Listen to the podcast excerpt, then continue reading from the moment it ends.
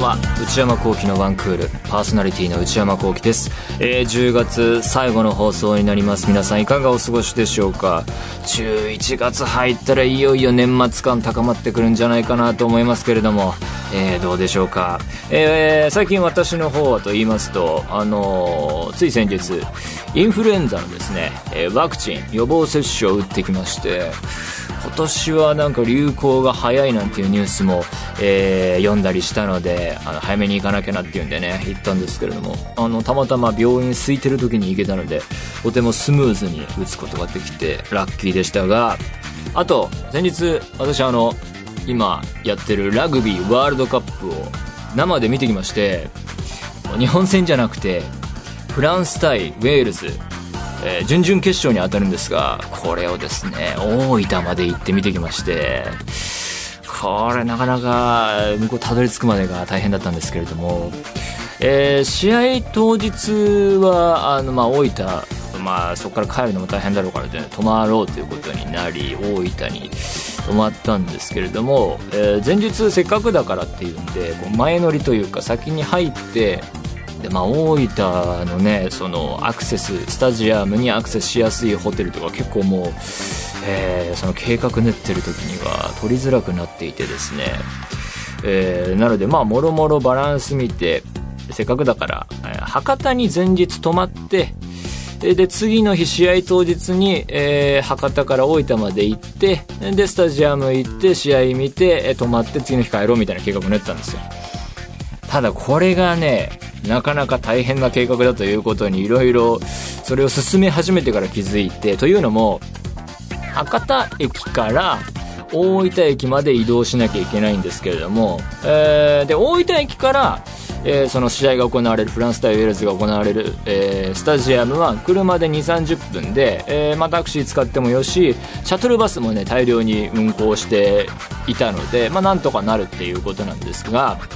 博多大分間がね、まあ、まずいろいろ検索して最速というか便利だっていうのは特急のソニックっていうやつに乗ると、まあ、大体2時間ぐらいで、えー、作ってるんであじゃあこれ取ろうってなったんですがチケットを見てみるともうねギリギリだったもので指定席が全くないと。自由席ならみたいなところなんですが自由席もなんか怖いなっていうかねそれでいっぱいになっちゃって、大変な状況の中移動するのもあれだなっていうことでもう一つ選択肢として出てきたのがバス。スーパーノンストップっていうバスがあってですねこれ高速いわゆる高速バスだと思うんですがこれも博多駅大分駅間を運行していてですねじゃあバスかな指定席まだ空いてるなってことになったんですが2時間40分かかるんですよ。これ結構負荷がかかりましたけれども、えー、で会場着いたらですね、まあ、試合前から大変な盛り上がりで。まあ僕もスポーツ見るのは好きですがでもリアルに生で観戦しその現場まで観戦しに行くっていうことは全然なくてですね。サッカー見るの好きですけれども J リーグだって数えるほどしか行ったことないしあの代表戦というもの自体初めてでね。で試合始まったんですがやっぱり迫力がすごかったですねあのやっぱ生で見ると本当に大柄な本当にフィジカルのすごい人たちが、えー、そしてスピードもまたすごい速さでもってぶつかり合っていくもうまあ、絵力というかね、すごかったですね。そんでそこからぶつかって局面が起こって、そこから抜け出たボールがまた再度流れていってっていう、あの速さもすごかったしね。いや、圧倒された面白かった一方で、まあ、席的にも2階席の後ろの方だったのであの難しいなと思ったのが反対側の反対サイドのしかも遠くの方でいわゆるあの選手たちが組み合うスクラムとかモールとかラックというような状態になって組み合ってる状態になるとでそのボールが下に通されるっていう状況になるとまあ何が起こってるかわからない。でまあそれの対策としてあの大画面のモニターが2箇所ぐらいあってですねそれを参考にしつつ観戦するっていうことはできるんですけれども細かいところはねやっぱりそのモニターからの距離っていうのもあるからわからないですよね。でその間にこういろいろあってえー、トライできたか、できないか、あ、トライしたみたいな感じで、ね、知らない、よく状況をつかめないまま何か展開が起こるっていうことがあったりしてね、そこは結構生で見てても難しい部分だなと思いましたね。遠くの方でやっぱり、まあ、どのスポーツもそうかもしれませんけれども、揉み合ってるだけに、あの、距離のあるとね、あの、状況がつかみづらいっていうことはやっぱりありましたね。で、まあ、あの、見た試合、フランス対ウェールズの方、結果はですね、まあ、20対19でウェールズ勝利となってですね、これが大接戦でね、序盤は見ててフランスいけるかなっていう感じでね、押せ押せだったんですけども、後半どんどんどんどんウェールズが巻き返してきて、えー、勝利となってですね。で、これを勝ったウェールズが、あの、日本を倒した南アフリカと準決勝を、えー、まあだからこの放送されてる日に、えー、やってるはずですね。どうなったんでしょうね。それ見たいなと思うんですけれども。まあそんなわけで、あの、普段まあサッカー見るの好きですけど、まあテニスとかもね、まあ、ラグビーもこれを機にね、もうちょっとルール深めていきたいなと思ってるんですが、ここで一通メールを読みたいと思います。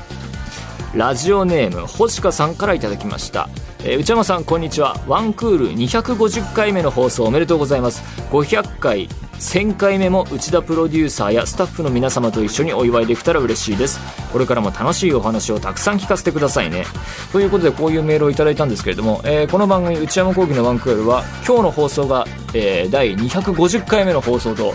えー、なります。なんですけれども特に今週は何もやらないそうです。えー、でここから台本いろいろ読んでいこうと思うんですが、えー、スタッフで会議したところ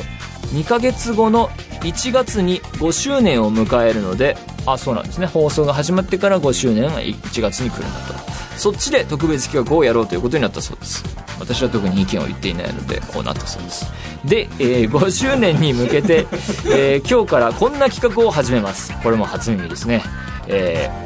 ー、ワンクールアワード。くらしいんですけれどもこのアワーアワードはいわゆるアワードと、えー、そのアワード単語言葉っていう本のがあれがかかってるということが書いてあります。私のアイディアではございませんと。えー、要するにこの5年間の放送で私内山聖輝が喋った中で、えー、印象的だった言葉ワードを募集したいということらしいんですね。えー、で、ここに例があります。えー、バカが偶然うまくいったみたいなのは嫌い。こんなこと言っていたんですね。忘れちゃいますね、喋った先から。えー、そして、僕にとって買い物とは自分を考えること。あ、これは結構最近かもしれないですね。そしてもう一つ、美味しい、アット食レポ企画。これは、美味しいは別にいつでも言ってると思いますけれども、えー、このような形で、えー、皆様から送っていただいてですね、まあ、できたら、まあ、覚えてる、思い出せる範囲でというか、無理のない範囲で、どの回で、えー、から出てきた言葉かっていうことをですね、えー、メールに書いていただけるとありがたいということですね。えー、まあ何な第何回って、まあ、分かったら一番いいんですけど、まあ、それも難しいでしょうからこう何のテーマを話していた時とか大体このぐらいの時期とかですね、えー、書き添えていただけるとありがたいということです。で、えー、条件としては1人でいくつ送ってもらっても構いませんとあります、えー、そしてワードを採用させていただいた方の中から、まあ、採用するっていうねどういう形式なのかもちょっと分かりませんけれども、えー、その中から抽選で100名に特製ワンクールステッカーをプレゼントします。と言いつつ、まだ作っていないそうですが、今から作るそうです。ステッカーってね、もらっても使い道ないですよね、基本的に。そしてね、この番組のデザイン周りの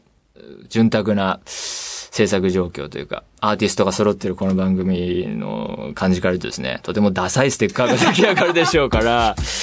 いるのかいらないのかというところから言うと、まあちょっと難しい状況かもしれませんけれども、えー、無理にでも送るんだという強い心意気がこの文章から伝わってきますね。100名の方に残念ながらバンクルステッカーが、かっこまだ未定の、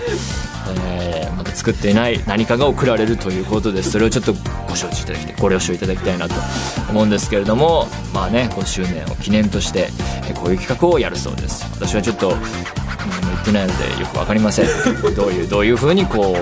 うお伝えしていくのかっていうのですね、まあ、だから2ヶ月後の1月に5周年っていうことですから、まあ、その1月あたりから多分、まあ、やっていくものなのか1回やって終わりなのかもよく分かりませんけれども何かやりたいということだそうですね、えー、ということでワンクールアワード皆様からのメッセージお待ちしています、えー、長くなりましたがそれでは内山昂輝のワンクールスタートですえー、それではお便りを紹介します。えー、ラジオネーム、ししとうきゅうりさんからいただきました。えー、宮城県20代の大学生の方。タイトル、不思議な映画を見ました。内山さん、スタッフの皆さん、こんばんは。YouTube での配信、便利で早速使わせていただいています。あ、最近そういうことを始めました。えー、私事ですが、まあ、私事以外に多分あんまりないと思うんですね。えー、全然大丈夫ですけれども、えー、10月10日から17日にかけて、山形県山形市で行われた山形国際ドキュメンタリー映画祭に行ってきました。コンペで選ばれた世界各国の100以上の作品が上映され、映画漬けの毎日でした。連日通われたってことですかね。えー、その中で印象的だった作品が、光や雲、水の泡のようなもやもやとした抽象的な物質が徐々に変化する様子をノイズのような爆音とともにひたすら1時間見続ける耐久レースのような映画でした。はあはじめは、これ何なの？映画なの？と思って見ていました。しかし5分ほど経ち、画面に没頭していくうちに、不思議と自分が遠い過去に見た景色が呼び起こされるような感覚になったり、えー、早くこの場面が終わってほしいと不安な気持ちになったりと、感情が振り回され、見終わる頃には超大作ファンタジーを見た後のような、えー、でもやり残したことがあるようなとっても不思議な気分でした。ただ、監督の意図は今でもよくわかりません。ということで、前置きが長くなりましたが、内山さんがこれまでにご覧になった映画で、不思議な気分になった映画があれば、とても見てみたいので、ぜひ教えてください。これからどんどん寒い季節になりますね。本当にお体ご自愛ください。まあ、インフルエンザのね、ワクチンの方は打ちましたので、それに対しては言い訳の余地が一つできたということでね、えー、それは置いておきたいんですけれども、えー、この映画、まあ、えー、どんな映画かちょっとタイトル等もないのでわからないんですけれども、えー、まあでもね、あのー、もちろん映画の中にはいろんな種類があって、まあエンターテインメントに徹したものもあれば、そこの、まあ反対というか、そうではない、えー、アート系だったり、もしくはそのアート系の中でも、えー、またはそれとまた違う、こういう物語があるないじゃないレベルの、まあ、人間すら、まあ、これはわかんないけど、人間が出てこないようなね、えー、ものを描く、まあ、自然の景色が続いたり、それこそこうノイズのような爆音ってありますけれども、音響、音楽で見せるというよりは音響でこう、演出というか、こう、人間にこう変容をもたらす、賛とするような、えー、ジャンルの作品もあるだろうなと思うんですけれども、不思議な気分になった映画っていろいろ考えてみたんですけれども、映画がパッと思いつかず、で、映像というふうに話を広げてみると、不思議っていうかちょっとわからないんですが、もう最近のもう一般的ないわゆる YouTuber、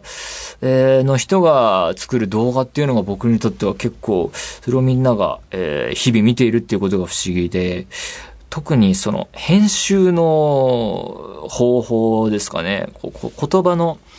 の間がないというか、こう言葉がこう矢継ぎ早にポンポンポンポンポンって、えー、聞こえてくるような編集になっていたり、まあテロップとかも同様にですよね。そこにも、その、連続してくる言葉に対して逐一テロップが付けられていてとか、えー、まあだから、で、まあ同じ構図で、まあ人が大体喋るえー、メインとなる人が真ん中にいて、こちら側に語りかけてきてっていう構図が一緒で、えー、短いカットが繋がれるっていうことで言うと、まあ、映画とかだともう、ジャンプカットとかって言ってね、そういうことをやったりしますけど、あれの洪水というかね、ジャンプカット、ジャンプカット、ジャンプカットみたいな気持ちになってね、僕としては結構目も耳も疲れるというかね。でもなんか、そういうのが好きな人とか、普段から、えー、日々見ている人からすると逆にもうあれじゃないととか、あれぐらいの情報量、そしてテンポ、スピード感じゃないとダメっていう人もいるんだろうし、うん、だからそこはね、結構不思議だなと思いますね。なんか、あの、まあ、現代最先端に追い追いつけないというか、あフィットできないなというふうな意味で不思議かなと思いますね。まあ、今、今パッと思いつくのはそういうあたりですね。ということで何でもいいので送ってみてください。皆様からのお便り引き続きお待ちしています。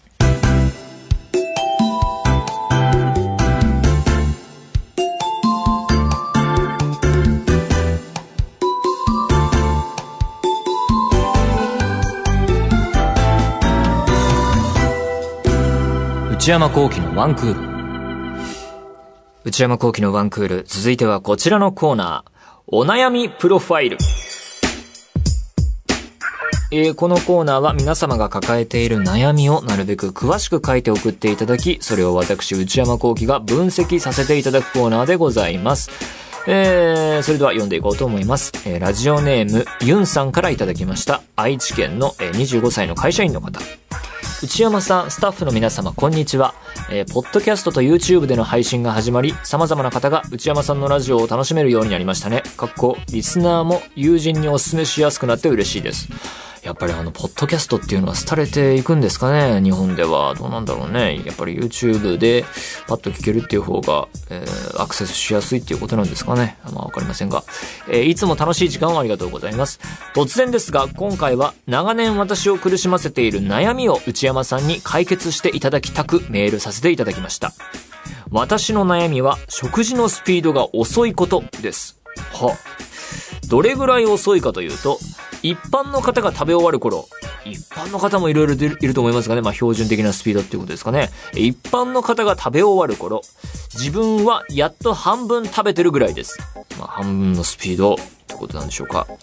そのため、複数人で食事に行った際、高確率で相手を待たせてしまうので、申し訳ない気持ちでいっぱいになり、真剣に直したいと考えております。今行っている対策は、注文時に少量で注文する。少ない量で注文する。えー、硬くて食べにくそうなものを避ける。熱々は頼まない。熱々のものは頼まない。えなどなど、いろいろ気にはしているのですが、やっぱり好きなものを一人前食べたいし、もっと食事を楽しみたいです。内山さんは以前、ラジオで早食いとおっしゃっておりましたので、早食いの極意があれば教えていただきたいです。また、早食いの内山さんから見た遅食いの印象も知りたいです。やっぱり待たされるのは嫌ですかね。長々と失礼いたしました。これからもラジオ楽しみにしています。ということで、このような悩みなんですけれども、えー、考えてみたんですけど、こうま真剣に直したいと人を待たせるのを直したいっていうことなんですけど、食事中にこう人を待たせるシチュエーションってどんなところかなって思って、例えばこう、夜ご飯を複数の人で、えー、さらにこう、お酒なんかも一緒に飲んでいたら、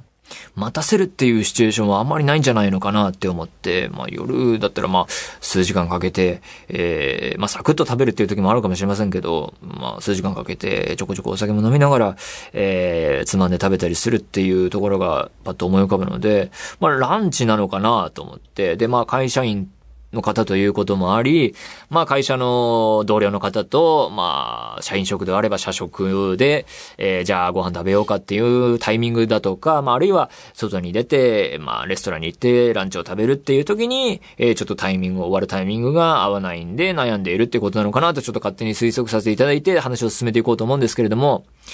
まあ、そうね。注文時に少量で注文、えー、硬くて食べにくそうなものを避ける、熱々は頼まないってなると、こうどいつもどんなメニュー頼んでるのかなと思って考えてみたんですけどね、冷製スープとかかなとか思ったりしてね、ビス、ビシソワーズ一択なのかな、それだとちょっとお腹たまんないのかな、ビシソワーズに柔らかいパンをつけるみたいなね、そんなところなのかなとか考えたりしましたけれども、えー、で、まあ、やっぱり好きなものを食べたいと、もっと食事を楽しみたいっていうんで、えー、内山さんは以前、ラジオで早食いとおっしゃっておりましたので、確かにまあ、早食いって言うと大げさかもしれませんが、割と食べるのが遅、遅いというよりは、なんかそれ逆に僕自身は悩みというかね、あの、早くわーって食べちゃうのを、早食いを直したいというか、なんでまあ、ゆっくり食べ、えー、ることができるっていうこと自体が僕からすると羨ましいというかね、まあ、早食いって基本的には意地汚いというか、マナー悪いことだと思うので、口にこう、頬張ったりしてね、口の中いっぱいにすることとかね。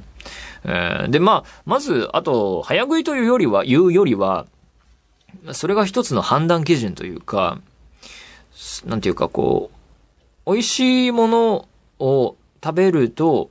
うん、美味しいなって思うより、なんかこう、なんか、次から次へと箸が進むなというか、なんか、また一口また一口食べたくなっちゃうなっていうんで、こう、早食いしてる時に、あ、自分は美味しいとこれを感じてるんだなと思う、こう、その判断基準というか、早食いっていうのかどうかわかんないですけれども、だから、多分、ま、まずいなというか、美味しくないものを食べなきゃいけないというか、食べてるなっていう時は、ゆっくりなんだと思うんですね。なんか、進まないなっていうかね。だから、早食いって言っていいのかちょっと、それはわかんないんですけどね。そういうことありますね。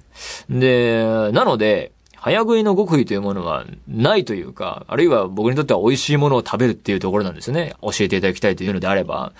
で、まあそれは一つあると。で、早食いの内山さんから見た遅食いの印象も知りたいですということなんですが、そもそもその、周りにあんまり、この人ゆっくりだなっていう人がいなくて、うん、そんなに、うん、遅食いだなっていうふうに思うことは、だからないんですね、そういうシチュエーションが。なので印象も何もないですね。で、やっぱり待たされるのは嫌ですかねということなんですが、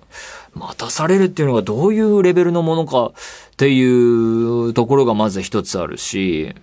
まあ、待たされる人によるとしか言えないというか、うーん、別にって感じなのはまあ、第一印象ですかね。どうでもいいというか。だって、まあランチならランチで、人と食べていて、食べ終わったらまあ、食後にお茶でもね、コーヒーでも飲んで喋ってればね、そのうち食べ終わるだろうなっていうぐらいで、待たされてるな嫌だなって思うぐらいだったら、まあ最初から一緒に食べなきゃいいわけでね。そういうのも含めて、そこも面倒を見るっていうと大げさかもしれませんが、そこも含めて一緒に食べに行ってるのかなと思うんですけどね。うん、それがあるから一緒に食事するわけで、それが嫌だったら、まあ、別々で食べたらいいんじゃないでしょうかね。まあでも、思い出してみると、あの、高校生の時とか、僕は、だから早食いじゃないなって思う理由の一つというか、あの、思うのが、高校生の時とか、まあお弁当とか食べてると、えー、みんなで学食行って、みんな食べ終わって、自分がまだお弁当食べ終わってないなっていう時も、なんか思い出されるなと思って、だから、そういうことは、シチュエーションあるなと思うんですが、それでこう、あ、早く食べなきゃと思った記憶もあるんですけれども、まあ、もう大人ですしね。で、ユンさんも25歳の会社員の方だから、周りも大人になっていて、その早く食えよなんていう人もいない、あんまりいないと思うんでね。いるとしたらちょっとその、その職場大丈夫かっていう感じだと思うんでね。うん。だからまあそういう程度です。そんなに悩むことがないんじゃないのかなっていうところですね。えー、で、まあ二つ目の答えとして、いろいろ気にはしているんですが、えー、まあ、直したいと考えつつ、やっぱり好きなものを一人前食べたい。もっと食事を楽しみたいということです。お、に対しては、まあ、それを、うん、やるんだったら、一人で食事に行くっていうことですよね。孤独のグルメを実践してみる。それで、こっちはこっちで対策して、ということでいいんじゃないのかなと思いますね。えー、いろいろ言ってはみましたけれども、いかがでしょうか。まあ、僕から言えるのはこのあたり、えー、かなと思います。ということで、皆様からのメール引き続きお待ちしています。以上、お悩みプロファイルでした。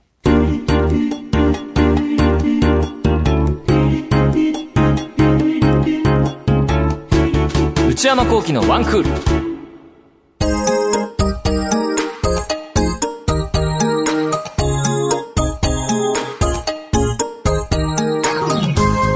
内山幸喜のワンクール、そろそろお別れの時間です。まあ、今日が250回目だということで、えー、そして、えー、放送期間としてはもうすぐ5周年も見えてきたっていうんでね、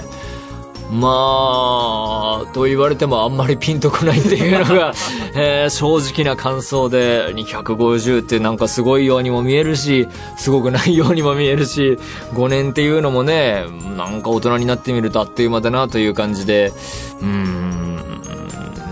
ちょっとしっくりきませんね。まあ、だからこの、えー、スタッフの方々がやろうとしているワンクールアワード、ワンクールアワードというものをやってみたらなんかいろいろ実感とかが湧いてきて、なんか歴史を積み重ねてきたなっていう気分がするのかな、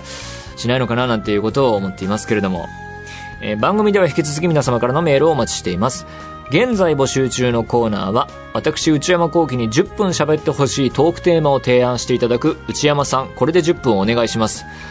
5年やってこのコーナーにたどり着くっていうのはどういうことなんですか、えー買い物部署の私、内山幸輝の財布をこじ開けられるような買いな商品をお勧めしていただく内山さん、これ買いです。今抱えている悩みをなるべく詳しく教えていただくお悩みプロファイル。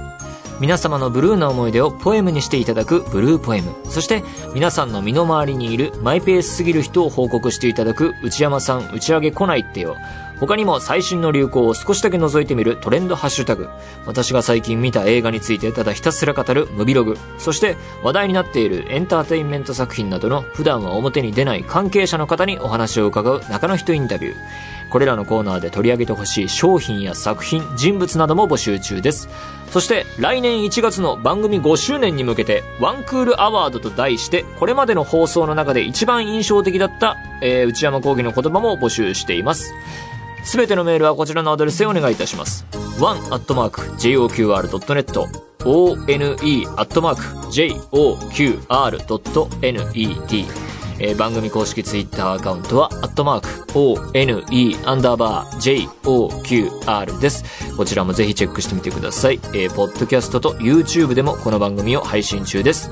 ポッドキャストは、ポッドキャスト QR。YouTube は文化放送エクステンドの公式チャンネルにて配信しています。更新時間は火曜日のお昼予定です。それではまた来週、さようなら。